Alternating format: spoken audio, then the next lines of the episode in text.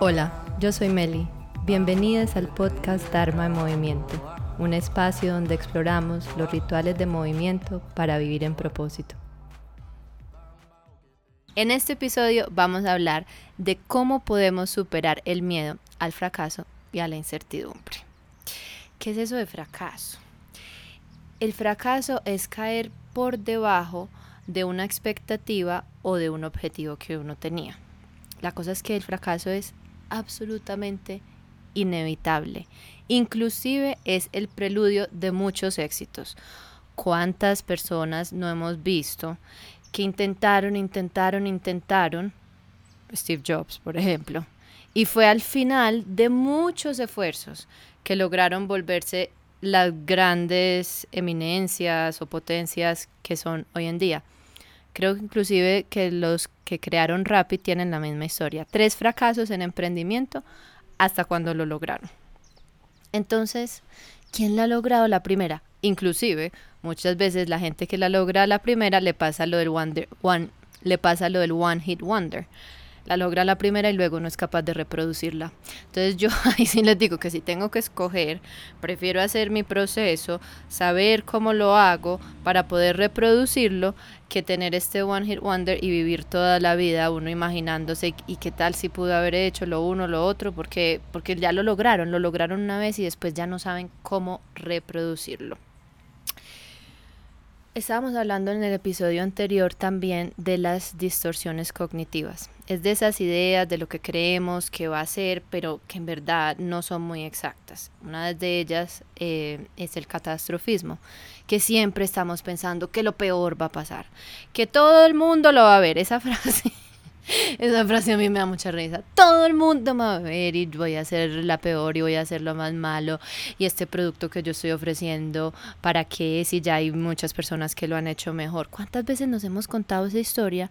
Pasan dos años después, vemos una persona que empezó en el momento en que nosotros quisimos empezar, que uno se va, hagan este ejercicio. Vayan a un montón de marcas o personas que ustedes admiren en Instagram y bájense hasta el final de su perfil y después empiecen a subir y a subir y a subir y a subir. Y no hay mejor evidencia hoy en día, que además nos gusta hacer, de lo que es el resultado de iterar de las personas que se han mantenido ahí constantes y se han permitido esa evolución. Ahí tienen un buen ejemplo para que vean que, que esto de, ay no, aún no, y este año no, y esta vez no lo hago, no sirve de nada. Ahí están todas estas personas que sí decidieron empezar, a pesar de todo, y hoy lo están haciendo. Aquí viene otro concepto interesante y es el concepto de la mentalidad de crecimiento versus la mentalidad fija. Hasta los años 90 se creía que nosotros no podíamos cambiar mucho en el cerebro, pero recientemente, pues sí, unos 20 años, sigue siendo para mí recientemente, hemos entendido que el cerebro tiene neuroplasticidad y sí, sí podemos cambiar y sí podemos cultivar habilidades. De eso se trata el pensamiento de crecimiento. Es no creer, es que yo soy así. No, es que yo soy mala para esto. No, yo para eso no sirvo. Yo para escribir no sirvo. Pues claro, si nunca escribo, ¿cómo, ¿cómo voy a servir? Pero si todos los días me pongo a escribir, pues algo voy a mejorar. Tal vez no voy a ser Shakespeare en esta vida, pero algo puedo mejorar. Y aquí viene una palabra clave. No soy buena aún.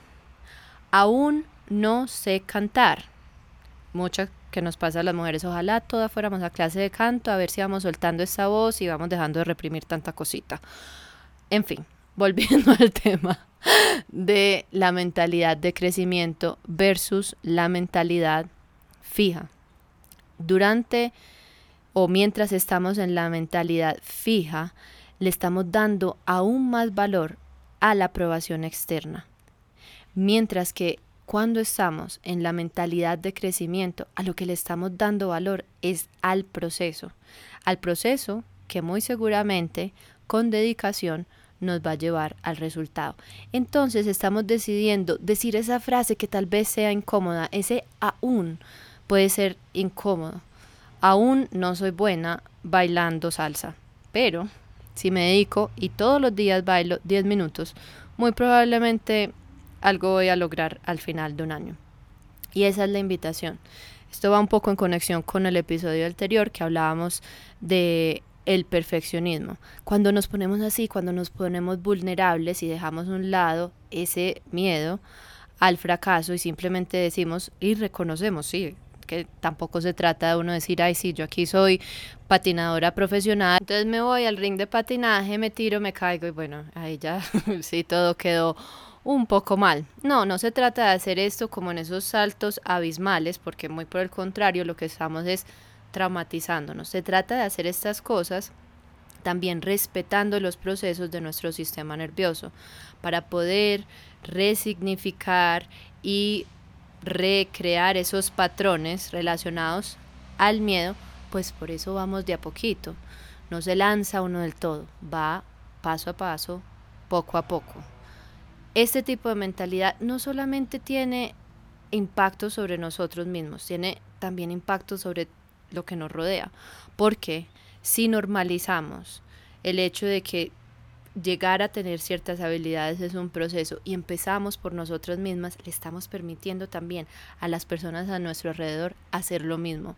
Entonces estamos creando un colectivo de pensamiento en crecimiento y no centrarnos en juzgar.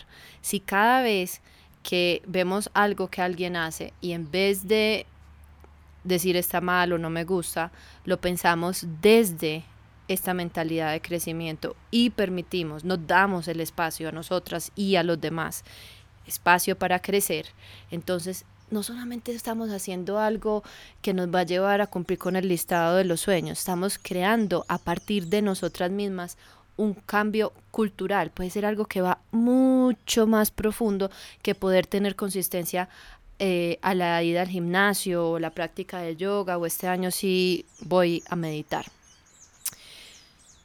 Hablemos de la incertidumbre, que es la otra parte de esta ecuación. Es que no sé lo que va a pasar y quién va, sabe lo que va a pasar y quién lo puede controlar. Entonces estamos tratando de controlar la percepción externa, imposible. Uno, sea, duras penas puede controlar lo que piensa. Ahora, ¿cómo vamos a controlar lo de otras personas? Y además, estamos tratando de controlar todo resultado posible teniendo en cuenta todos los factores que hay en una ecuación de todo lo que puede pasar. Aquí, ahí sí toca muy como los estoicos, empezar a controlar lo que puedo controlar. ¿Y qué puedo controlar? Mi acción, mi acción consciente. Para eso, el año pasado tuve como toda una serie sobre la intimidad emocional. Y el primer ejercicio de intimidad emocional parte de uno acercarse al miedo. El miedo es un asunto evolutivo, es por lo que estamos aquí. Si nuestros ancestros no hubieran tenido miedo a ciertas cosas, pues se tiran de un abismo, se meten en, un, en una fogata y chao. Ese miedo sí es adaptativo y nos tenemos que preguntar, ¿esto es en verdad porque está amenazando mi vida o esto es una cuestión de que tengo miedo de la percepción exterior? ¿Qué tan amenazante es esto de verdad? Entonces ahí les dejo eso para que vayan y revisen los episodios del año pasado sobre intimidad emocional y hay un ejercicio inclusive de cómo acercarse al miedo en el taller que hicimos en noviembre, que se lo recomiendo mucho.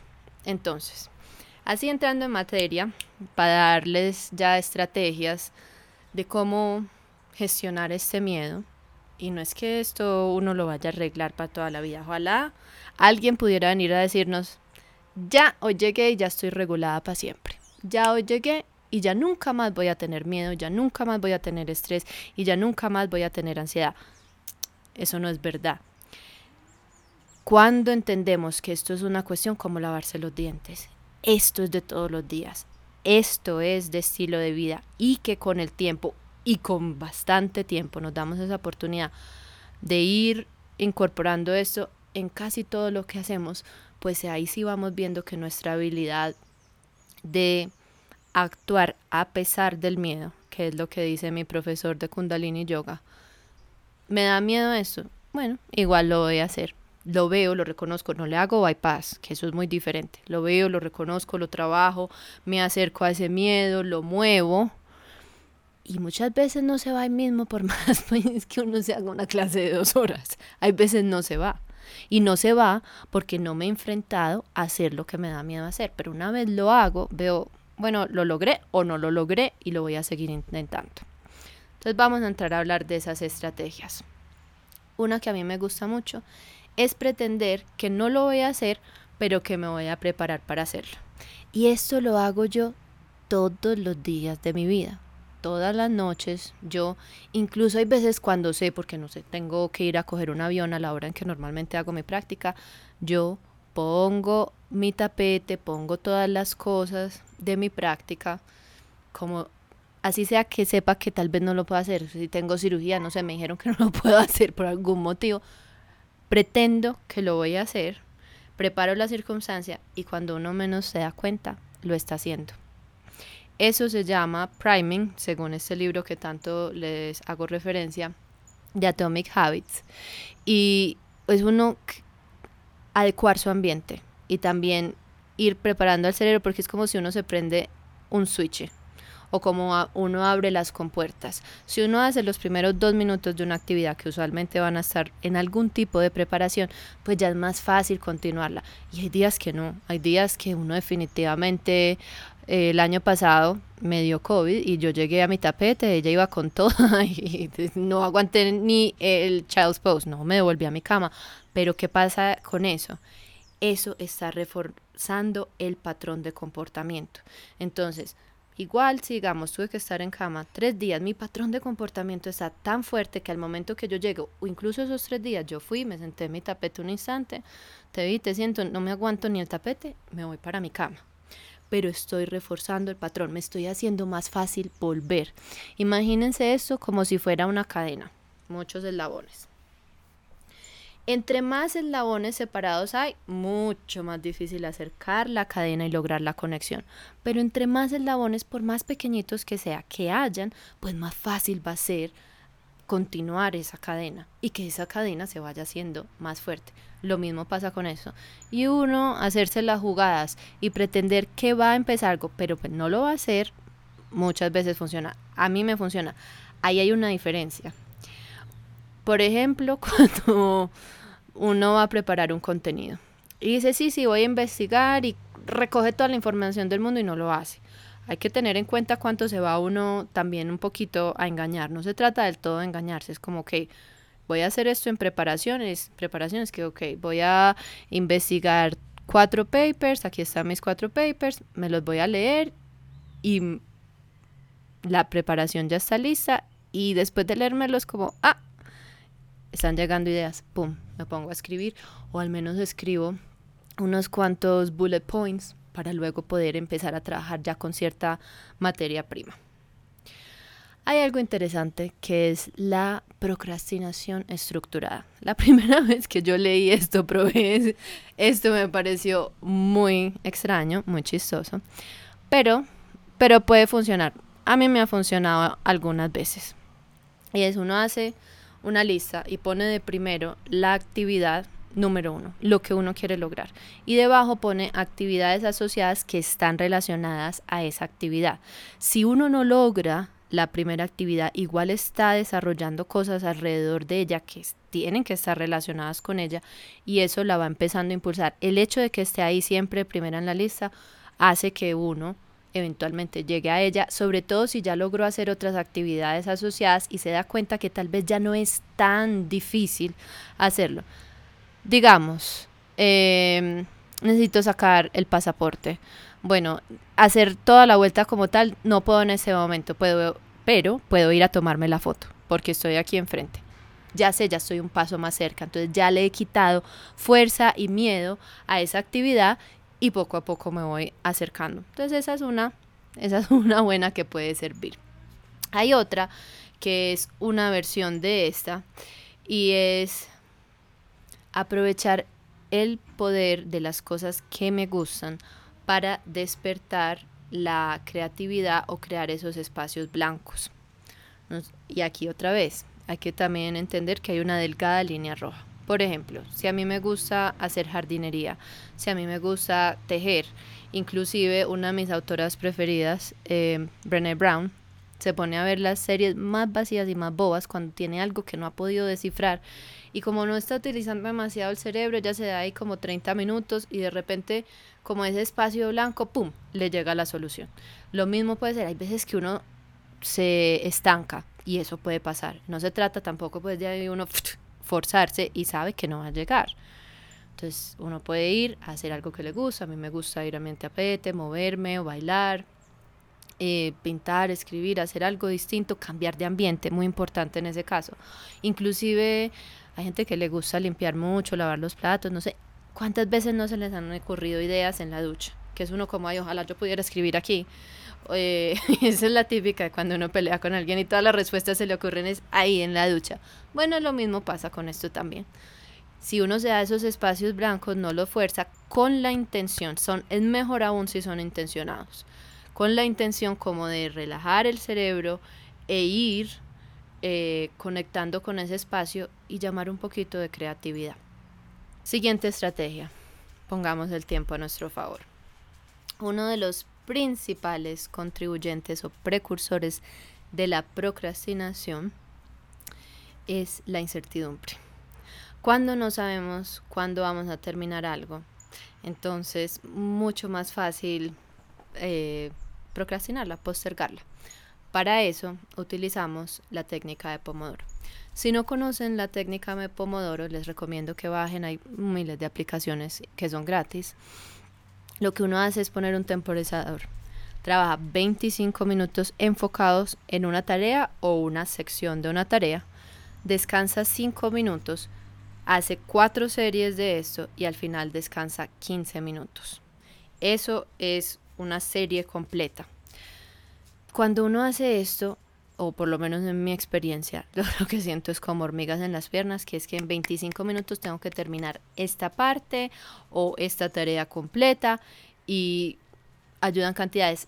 Muchas veces si uno está ahí en el flow, no necesariamente pues tiene que uh, pare y deje ir la idea, puede terminar un poquito, puede a veces pararla, utilizarlo al favor, porque ahí uno quita la incertidumbre y también se pone algo de candelita para ir terminando las cosas. Y eso está relacionado con el principal consejo, estrategia, tip que dan siempre con relación a la procrastinación. Dividir la tarea en tareas pequeñas para que no sea ya un monstruo gigante al que no sabemos enfrentar, sino que le vamos quitando las paticas por ahí, desarmándolo y de repente ya no es tan monstruosa la situación. Uno puede darse 10, 5 minutos para concentrarse algo. Sigamos 25, resultan demasiado fuertes y hay días que eso es verdad. Si uno no durmió, si uno está enfermo, si uno está sobrecogido, 25 minutos pueden ser una eternidad, pero uno puede empezar desde 5, desde 10. Yo creo que este ejemplo se los he dado varias veces cuando yo tuve mi depresión tan profunda, no era capaz de moverme por más de 10 minutos. Y mi primera meta, que en ese momento me pareció ambiciosa, fueron 7 minutos. Los 7 minutos más largos que me parecían a mí. 7 minutos que fui logrando, que pasaron a 10, que pasaron a 15, a media hora. Y hoy tengo prácticas de 2 horas y hasta veces más y no me quiero ir, no, nadie me quiere sacar a mí de mi tapete. Sí que es posible y sí que se puede lograr. Yendo un poquito más lejos y ya yendo más allá de nosotras mismas, en verdad no se trata solamente de lo que podemos hacer solas. Hay este dicho que en inglés, like, it takes a village. Se necesita todo un pueblo para criar unos niños. Y a veces necesitamos el apoyo de otras personas para ayudarnos a sostener eh, hábitos si es lo que estamos buscando, rituales o inclusive proyectos que estén en conexión con, con nuestro propósito. No se trata de decir estas cosas solamente como para chicanear que me voy a hacer el reto de los 30 días de yoga de Adrián en enero. No, se trata también de tener poquito esa presión y tener como esa gente a la que yo le tengo que reportar este concepto en inglés de accountability, de esa responsabilidad o esas cuentas que le tengo que rendir, tengo, o escojo mejor aún rendir a estas personas que me ayudan a mantenerme en conexión con eso que quiero eh, lograr. Y aquí gran error a evitar y es pretender que esto no nos va a tomar tiempo. Pero para eso vinimos aquí. El hecho que tengamos cosas que hacer y postergarlas no quiere decir que se van a ir. Pero sí tenemos que entender que hay que priorizarlas. Porque tal vez en la velocidad en la que estamos hoy, la idea que nos vendieron creo que en los 90 y principios de los 2000 del multitasking, que no, que no es verdad, y creo que lo hablaba antes, no se, no, no se logra o no se logra bien a menos de que uno esté haciendo una tarea muy mundana y luego otra, eh, es darnos ese tiempo. Romper este ciclo de procrastinación toma tiempo. Eso no es de la noche a la mañana. Y aquí hay otro aspecto clave que conecta con lo que estábamos hablando al principio de la compasión, de la compasión hacia nosotras mismas y de no castigarnos cuando no estamos cumpliendo algo. Yo en los dos últimos meses tuve una situación personal eh, y no pude continuar haciendo los podcasts en la continuidad que a mí me gusta. Si no me perdono por eso, si me castigo por eso y digo es que no, es que soy lo peor, es que no cumplo con nada, lo que estoy haciendo, lo único que estoy haciendo es continuando con este ciclo. Entonces, muy importante para esto, como decía en el episodio anterior, es empezar a conectarnos con lo que sentimos, porque eso que sentimos y esas sensaciones que tenemos son el primer paso de identificación hacia lo que estamos tratando de postergar. Si entendemos esas señales, entonces más fácil vamos a ir cultivando esa conciencia de cuándo se está haciendo presente ese patrón y eso lo vamos a hablar en mayor profundidad en el próximo episodio. Si les gustó este episodio, si encontraron estrategias y herramientas que quieren implementar o creen que le pueden servir a otra persona, no lo procrastinen, denle like, denle comentario, compártanselo a la amiga, compártanselo a la prima, a todas las personas que crean que les puede servir. Y ya por estos días pueden ir seguir viendo mi carita por acá por YouTube y pueden seguir encontrando el podcast en Spotify, en iTunes, en todas las plataformas donde hay podcast. Recuerden también seguirme en Instagram porque en Instagram les doy a través de reels y carruseles, etcétera, herramientas pequeñitas destiladas que pueden utilizar muy prácticas para aprender no solamente a regular el sistema nervioso y el estrés, sino implementar esto de la regulación emocional en su día a día y conectarlo como herramienta y semillas para impulsar su propósito. Muchas gracias por escuchar. Satnam.